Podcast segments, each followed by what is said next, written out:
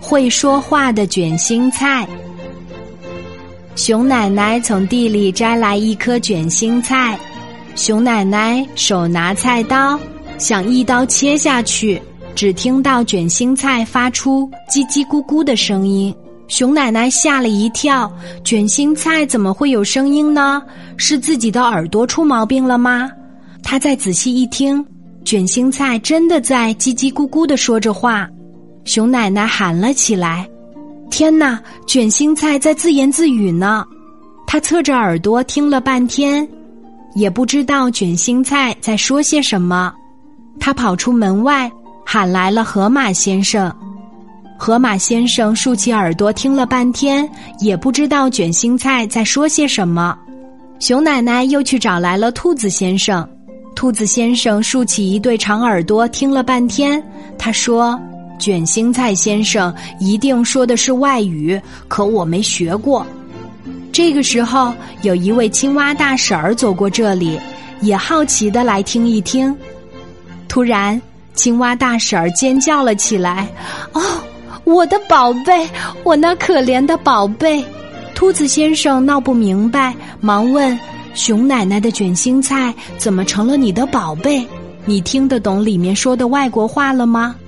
青蛙大婶儿说什么外国话？他根本不会说话。河马先生说什么？你说卷心菜不会说话？啊，不是。青蛙大婶儿说这卷心菜里面是我的小宝贝。他失踪两个月了，那个时候啊，他刚从小蝌蚪变成小青蛙，只会叽叽咕咕叫，还没学会说话。熊奶奶一听可着急了，她赶快放下菜刀，用手把卷心菜叶子一半儿一半儿剥下来。卷心菜越来越小，越来越小，最后从菜心里发现了一只小青蛙，正在叽叽咕咕的叫着呢。原来有一天，小青蛙在卷心菜的菜心里睡着了，睡呀睡呀，就让卷心菜给包了起来。这一包就包了两个月。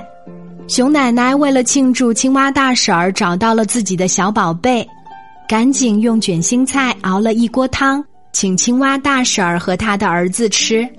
小青蛙喝完汤，叽叽咕咕的叫着。青蛙大婶儿说。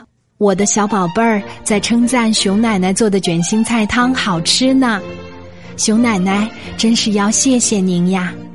青蛙大婶儿高高兴兴的领着小青蛙回家了。熊奶奶呢？熊奶奶从这以后，每一次切卷心菜，总是要先拍打几下，再用耳朵听一听。她想。会不会再遇到一颗会讲话的卷心菜？